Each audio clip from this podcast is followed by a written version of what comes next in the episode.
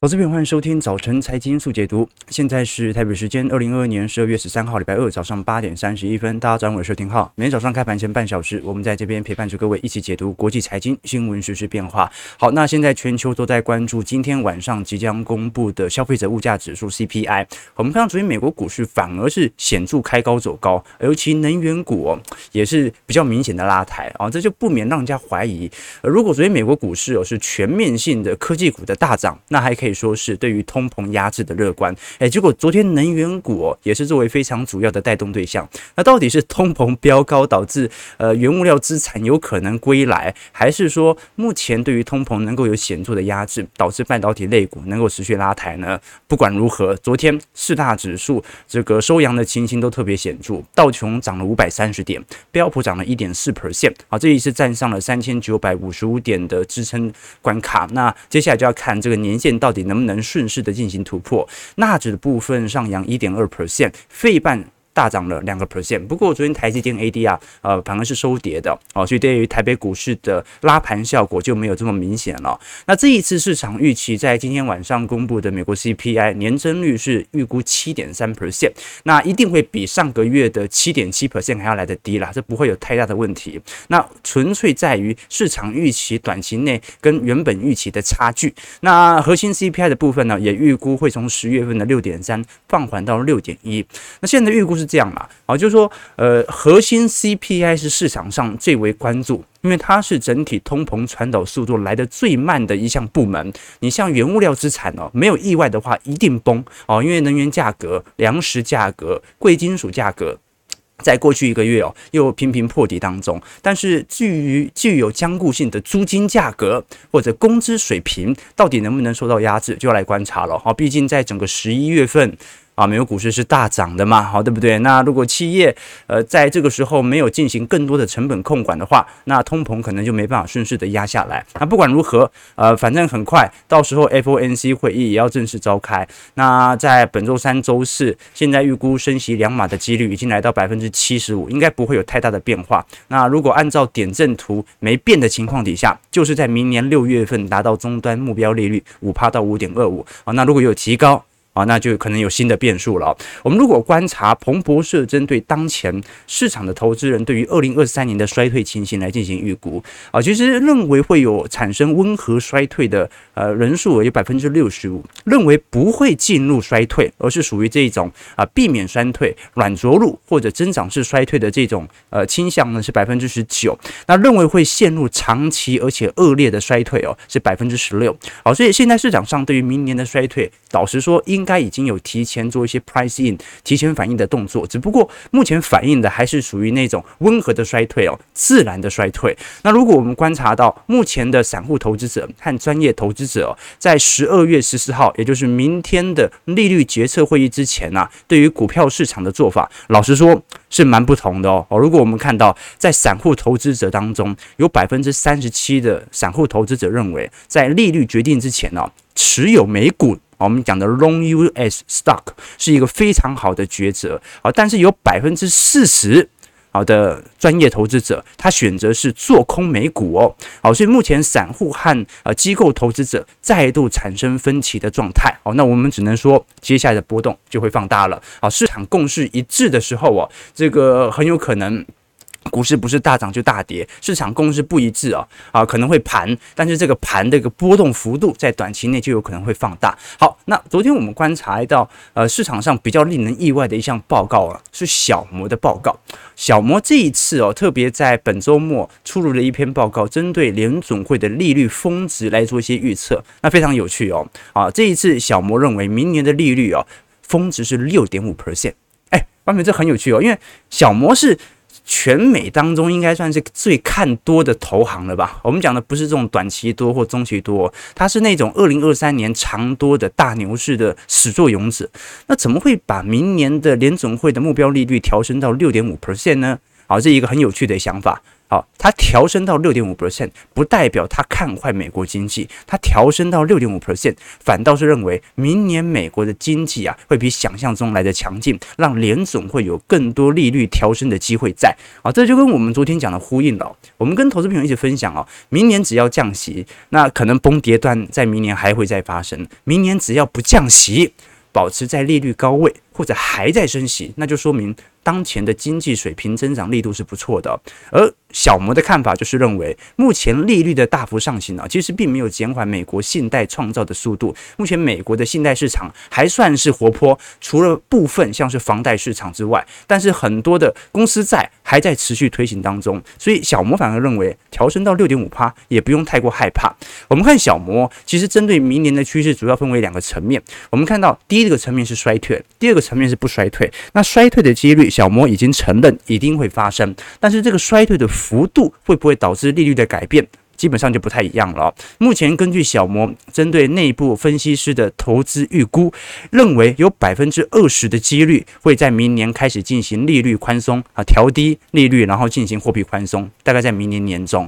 但是有百分之三十二的几率认为明年经济会属于缓慢滑落的迹象，而这个时候利率可以保持在五趴以上。持续进行相关的利率紧缩，来抑制经济的过度膨胀。那有百分之二十八的人认为，利率调升必须来得更加猛烈，来到六趴到七趴，以此来抑制通膨。那现在市场预估最高的几率啊，对于小摩来说啦，认为明年是那种经济稍微有一点下滑，但是联总会为了要加快达到它的目标，会把利率持续调升在五个 percent 以上。那不代表股市会崩。其实隐含的是经济数据比想象中还要来得好，好，这个就是小摩给予当前市场的预估哦，所以啊，这个就是投行当中啊非常有趣的这种观点啊，同一件事实，同一件数据，很多人说升到六趴要崩盘，他说升到六趴代表经济够好，对吧？好，所以这个就是很有趣的情况啊。那不管如何，明年市场上较为关注的其实是债券市场的缩表情形啦，因为你利率调升到现在啊。呃，都已经四趴多，那很快就到五趴了嘛。好像房贷市场是启动了，但是你也没有看到那种系统性的风险发生，对吧？但是呢，债券市场的话，因为现在流动性实在是太差了啊，再连续这样子差个几个月哦，到时候就对于美国的信用产生冲击啊。所以明年的缩表才是接下来市场关注联准会的谈话。那如果我们观察小摩为什么如此看好明年的增长速度哦，我们看到。包括我们看到底下左张左边这张图哦，是 G 四国家，分别是美国、英国、欧元区和日本银行贷款总额的季度年化增长率。我们看到零九年到一四年那一波特别明显，几乎是零增长，就代表着没有银行正在进行贷款。可是我们看到从一五年到一九年，啊，增长的水平大概平均是三点五 percent。那疫情后呢是七个 percent 哦，哦，观众朋友，所以你可以看得很清楚哦。目前美国经济的下滑，小摩认为有很大原因是。因为前两年基期太高，可是如果以总平均值，目前的贷款的增长率仍然远远高于一五年到一九年那一波的经济复苏，所以小摩认为目前的贷款创造仍然十分的强劲，就算房子。房贷没人借了，但是企业仍然在进行跟企业之间的借贷。那当然，除非信贷创造出现那种急剧性的急缩，要不然他会认为这种利率的紧缩可能会持续，甚至到六趴以上。那另外一点，我们看到右边这张图哦，是美国家庭的现金余额好。虽然你看到最近有一点下滑，可是观众朋友，目前美国的现金余额占整体 GDP 的比例哦，仍然远远高于一三年到一七年的五十五趴，现在是七十五趴。所以你从八十趴到七十五趴，从当下感觉当然觉得大家的现金被挤压了，可是你还是比过去前几年还要来得有钱。好，所以这个是小摩所观察到目前美国家庭的现金余额能够度过本轮危机的主要原因。好，这个就是非常有趣的观点哦，也值得大家来多做一些留意。当然，数据就是这样啊，这个左边看右边看。感觉得出来的结论就不太一样。那我们比较关注的，其实反而是这一次在明年货币政策放缓的时间点啊，这有利于我们在资金步调的释放啊，以及配置。那呃，因为现在是揭幕期啊，所以不会有任何的联准会官员来进行发表谈话。但是，一旦礼拜三、礼拜四开完会议之后，就会鲍尔首先谈话。谈话后，如果市场的反应不如联准会的预期，就会有其他的官员来跟着谈话。那我过去跟投资朋友分享过。好，这一次鲍尔啊，这种英式歌、英式偏歌的呃言说，这个联总会的发表基调是比较有可能发生的。可是根据上次的经验啊，市场很容易只解读自己想要解读的，所以随时都有可能联总会的官员后续来进行修正。那我们看到，除了鲍尔以外，接下来有哪几位的联总会的官员，他的言论最重要哦？基本上，如果以经济影响度或者市场的调查来看的话，市场针对四十四位经济学家在礼拜三和礼拜四的 FOMC 会议当中哦，认为在这场会议召开完之后最有影响的几个人物哦，啊，第一个就是我们看到的布拉德啊，布拉德是在过去来说啊，对于鹰派。非常重要的代表，有百分之八十三的人认为啊，布拉德的言论是非常重要的，仅次于鲍尔。那像是这个戴奇呀，这个呃旧金山联总会主席啊，他就是属于这种鸽派的这个代表者。所以这两大的联总会主席都是我们接下来会跟投资朋友观察的一些迹象哦。至少我们就目前层面来看，呃，美国的。投资者在基金经理人预估哦，呃，算算是在二二年当中啊，算是表现本来就已经相对没有这么乐观的一年，所以你才会看到今年就算股市是迟迟的持续的下修，但是我们看到。VIX 指数却没有非常显著的上行，这就说明一件事情：大家连避险都不用做。好，从今年到现在，有很多机构投资人本来就是保守的。好，那现在这些机构投资人哦，已经慢慢对于二零二三年呢、有一个小幅增长的预期。那这个预期会不会被联准会在年底的 FOMC 会议给打破呢？就值得大家来多做些留意和观察了。至少我们就当前层面来看，其实，在医疗保健股和科技股的市占。比的轮动速度哦，开始做一个显著的绩效和这个回撤。我们看到深蓝色线是过去能源和金融传产股的市值规模，当时在零七年到零八年来到市值巅峰啊，比如占了整体市值百分之三十六，而零七年零八年科技股来的最低啊，仅仅只有二十四。那是因为两千年到两千零八年是标准的原物料循环了，好，所以这一波涨的大部分都是传产股。好，那我们看到从零八年以来的牛市哦，科技股的权重是。不断的提升，从当时的两成四的市值，现在上升到四成四，开始下弯。而当时的传产股从最高点的三成六，下滑到二零二零年的一成五。那这项轮动真的要发生了吗？哦，我反倒不这么认为了。我们在宏观报告当中也有跟投资朋友叙述，目前到底市场属于生产力还是原物料循环当中？那刚才也提到了嘛。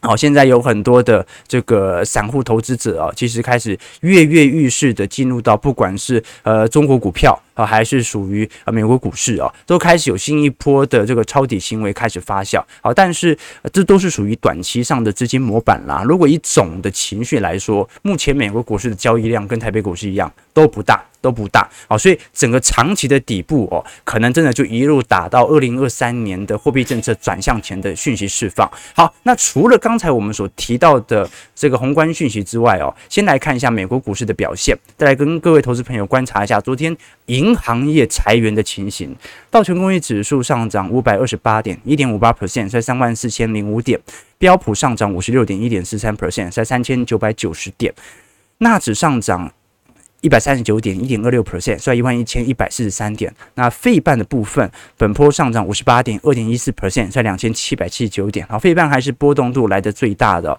那因为这一次我们看到，呃，纳指一百指数昨天。呃，年度调整出炉了，好，这一次像是格罗方德啊、百度啊等七家的企业都遭到剔除哦。那调整的结果开出来，啊，不好意思，格罗方德入榜，那像百度就被剔除了。那格罗方德昨天就暴涨了五点三六 percent，是呃，百度则是收黑了二点八三 percent。那它是属于一个短期内资金的轮动啊。那昨天费半成分股普遍很强，德一上了一点八五 percent，应材一点八九 percent，美光涨了零点八七 percent。不过昨天台积电 ADR 是小跌了零点三二 percent，啊，稍微压力比较大一点。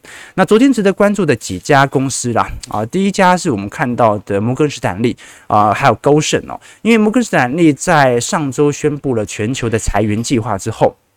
这一次又向市场推送，即将针对亚洲投资银行家啊进行年度奖金削减三成的计划，甚至到五成。那高盛呢，则预估今年年底以前会裁四百人啊。当然了，这个人口比例还是不是特别大啊。但是我们可以看得出来，目前整体的裁员潮还是集中在金融或者属于这个科技业当中。那目前已经开始逐渐的移交到金融和房地产行业了。那到底什么时候会直接影响到零售业呢？值得大家来多做些留意。我们看到，如果是以过去两个季度来做观察，目前裁员人数最多的是 Amazon 啦，Amazon 裁了四万一千人。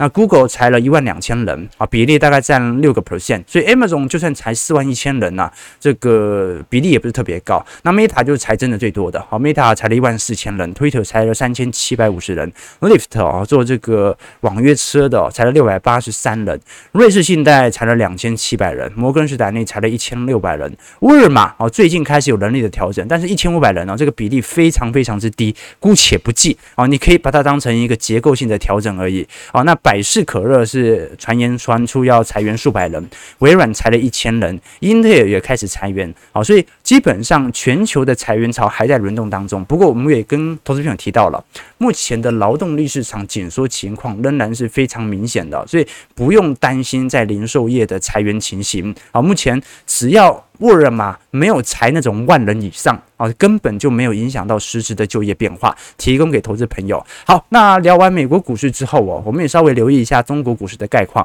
好，中国股市这一波就很明显的那种。利多进出的感觉哦，就是解完封之后啊，大家就鸟兽散了。我们看到 A 股哦，这一次投资人都获利了结的呃情势就比较明显了哦。你看到前两天啊，确定全面解封之后哦，这个股市就在高位进行盘旋哦，现在在半年线左右啊进行震荡，沪指昨天收盘跌了零点八七 percent。收在三千一百七十九点，那港股就跌得重了。呃，港股我们看到恒生指数大盘跌了二点二 percent，恒生科技指数甚至跌了四点零五 percent 啊。那恒生指数本波的反弹力度是来的最为强劲的哦。我们看到从十月中旬到现在，其实 N A C I。呃，股票全球股票啊，它也是做一个缓步上行，但是恒生是属于十月底下杀之后啊，高速反弹的格局啊，所以本波的中国股市的反弹算是特别亮丽的。但非常有趣的一件事情是，因为我们很清楚知道，目前中国政府在进行防疫松绑之后啊，新冠病毒照理来说。目前应该正在大量的传播，但是如果我们观看目前中国的确诊人数，已经连续两个礼拜高速下滑了。在过去单日确诊人数都要四万的，那现在哎变两万了啊，所以这有一点有趣的迹象哦啊，那就说明要么就是因为已经没有在测核酸了，所以搞不清楚到底有多少人确诊啊。那另外一点就是可能就算死亡病例，目前也没有公告。呃，测出是属于阳性的状况，或者根本不测，哦，那就会形成呃，对于中国局势内部相对也没有这么了解哦。但是你看中国最新所出炉的消费者信心指数哦，仍然在持续走皮，所以要来观察哦。这一次解封之后哦，十二月份的消费者信心指数和中国的经济数据就特别重要了。如果解封并没有导致中国经济数据的好转，那就尴尬了，那就尴尬了。那投行针对明年中国景气即将大幅复苏的情况，可能就产生误判。包括观光业哦，其实在中国大陆呃，包括上证内部的轮动最近比较强烈哦。我们看到这张图表是中国过去的。这个我们看到的旅游的呃人口数啊，那看得很明显哦，在一二零二零年以后啊，就是几乎是砍半急冻。那接下来就来观察哦，很快按照这种解封的步调，在明年上半年春运以后哦，应该就会有比较明显的人口移动的现象。当然啦，呃，中国现在的死亡率到底如何很难确定，我们只能说啊，现在全球当中哦，那些死亡率比例相对来的高的。大部分都是集中在欧美国家，好，你像是美国啊，或者芬兰、澳洲、意大利、荷兰、德国，都是集中在欧美或者英国，好，这些欧元区、美国啊、北美这些国家，那。当前的角度啊，从这些国家的体质或者说当时的情况来看的话，应该就是阿尔法病毒所感染所造成的后遗症以及死亡率都是比较高的缘故，所以中国死亡人口可能比例不会比这个海外来的高，因为现在事实证明嘛，这个有没有打疫苗跟感染 Omicron 好像没有那种很显著的连结哦。最近我看了那个比尔盖茨啊，他写的新书嘛，他里面就有提到他这。他每年都出一本书啊，都救救世界、环保啊，然后这今年是写医疗嘛。然后里面就写到，这个欧美可能很有可能就是人类最天然的疫苗，对吧？好，那这不管如何，这不是我们的专业啊，只能说目前中国市场在十二月份的变动是很值得大家来关注的哦。因为如果我们从嗯看到的中国房地产指数哦，这一次从低点反弹哦，已经涨了百分之七十八了。好，但中国房价是没涨啦。不过，中国房价也没有跌得很离谱。我们过去跟投资朋友分享过，中国目前的房价松动，大部分都是集中在二线和三线城市。如果以市值权重的总房价啊，就是以北上广深，因为权重比较大嘛，来做统计的话，中国房价其实跌幅是很轻的哦，甚至比加拿大和西纽西兰都还来得低，好，所以呃，这个华人的思维可能比较不一样啦。但是不管如何，啊，这一段时间我们会持续来跟投资朋友关注一下，到时候中国市场的概况啊。尤其我们看到这一次，呃，在前两天，中国公布了最新的十一月份的 PPI 哦，已经来到一点三 percent 了。那现在 CPI 哦。甚至都比 PPI 还要来得高啊！那过去我们跟投资朋友观察到嘛，像去年九月份、十月份哦，黑色线也就是 PPI 是远远高于当时的啊中国大陆啊 CPI 的水平，所以剪刀差是很大的。这我们讲的 PPI 跟 CPI 的剪刀差啊，它是衡量市场生产者物价指数跟消费者物价指数当中的落差。如果 PPI 比 CPI 高太多，那就会形成非常显著的生产者的压力成本，因为你要想办法转嫁出去嘛。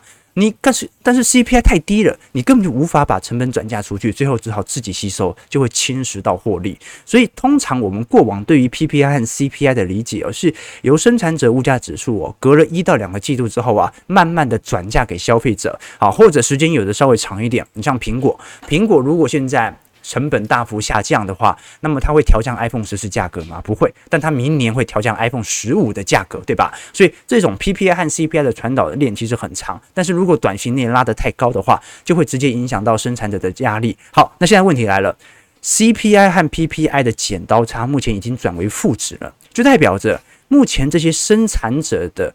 面临的成本的上升水平比 CPI 消费者面临的物价上升水平还要来的低，这说明一件事情：要么是生产者快要垮了。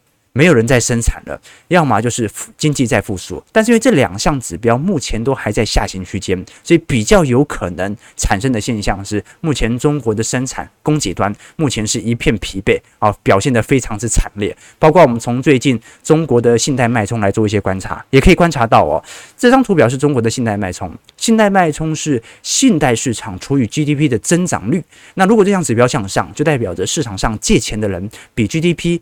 成长的速度还来得快，好，那这对于金融市场就是一个蓬勃发展。好，那你观察到哦，过去几轮的信贷脉冲的走势和变化，每一轮的低点，像上一轮的低点啊，是属于我们看到二零一一年的低点，再来是二零一五年，再来是二零一八年，再来就是二零。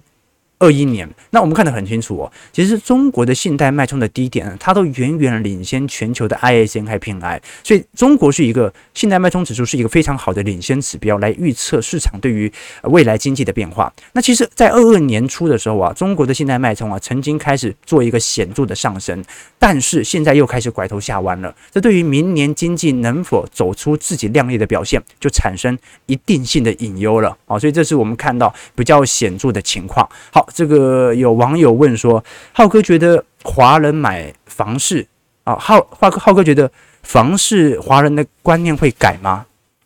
我认为会啦，会啦啊！这个其实在过去从新兴市场到发达市场啊，总会有这种资产观念的这个改变啦。哈，这让我想到我大学的时候。啊，曾经上过一门课，那门课叫做《中医与现代生活》，好像是阳明大学的教授来这边兼课，是通识课。那很有趣啊，那本书哦，他就是常常会去看一些这古代的著作啊，来了解中医的这个传承和脉络啊。那里面就讲说，这《本草纲目》里面哦，曾经提过寡妇的床头的灰，好，具有消炎作用。那为什么是寡妇床头而不是其他人的床头呢？那根据专家分析哦，这寡妇死了丈夫之后哦，她就没有夫妻运动嘛，那床就不常震动啊，结果就结灰。那结灰之后就发了霉啊，就起到霉青素的作用啊，霉青素就我们讲的盘尼西林嘛，那抗生素。那这一套的古代的医法这个教授说现在就不灵了。我们说为什么不灵呢？他说因为现在的寡妇床也很常震动。呃，因为你问的房事不是这个房事啊，房事啊都都一样，就是到底观念会不会改？观念都是会变的，我也不认为说华人啊有土斯有财这件事情，它会持续一阵子到永久。因为当一项资产真实给予你的报酬率不够高的时候，你很顺势的就会去追求更多的资产了。其实各国的呃资产的轮动都一样啊，就是说一旦资产股票资产开始发达之后啊，房市始终都会式微。而如果是一个新兴市场国家，股市还不是特别完善，通常第一波炒的就是炒房地产啊，所以。这个一代一代对吧？就是说，你看到以前这个买房的报酬的确是很高，但是后来过几年之后啊，台北股市的报酬就开始远远超过房地产价格的报酬了。那你看到在这个实体过去十几年当中啊，这个东南亚市场当中啊，那股市不是特别亮丽，啊，房地产倒是炒得蛮凶的。但是最近几年开始也从房市慢慢的转移到。股市当中了，对吧？OK 啊，这就是观念当中的改变。好了，那我们最后做一个总结，对中国市场了啊，高盛哦，这一次所出炉针对中国的报告算是重量性的哦，因为在过去几个月当中啊，这个一家接着一家的投行都纷纷的对中国市场抱持的悲观角色，那是今年十一月底的时候。高盛出炉了一篇针对中国市场的报告，才开始引领投行陆续针对中国明年开始有解封的庆祝行情。那其实高盛哦，它不只是从短期的这种解封的角度来思考明年一季度中国经济的复苏，基本上没有意外的话，明年中国经济应该是全球大型经济体当中表现最为亮丽的。那并不是说明年经济多好啊，纯粹就是中国今年基期太低了。那根据高盛的预估哦，过去市场的周期都会根据人口。红利以及国力哈成长的速度产生变化。那一九八零年代啊和两千年，当时全球国力排名第一名和第二名的分别是美国、日本，第三名是英国，然后接下来就是英英国、法国、德国。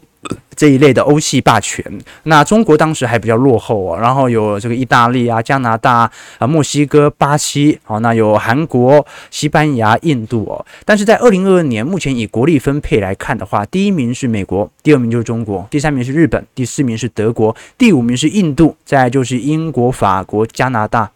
呃，俄罗斯、意大利、巴西、韩国、澳洲、墨西哥和西班牙，好，他认为到二零五零年以后啊，这个中国很有可能就会取代美国，好，成为全球的新一轮的霸主以及大型经济体。当然啦，这种总量的 GDP 也没什么好预估的啦，对不对？因为你如果无法转换成人民实质的生活幸福感，哦，那就是一个。新的苏联嘛，好，所以呃，纯粹就给大家做做一些参考而已。好，八点五十八分，我们最后来看一下整体台北股市的表现。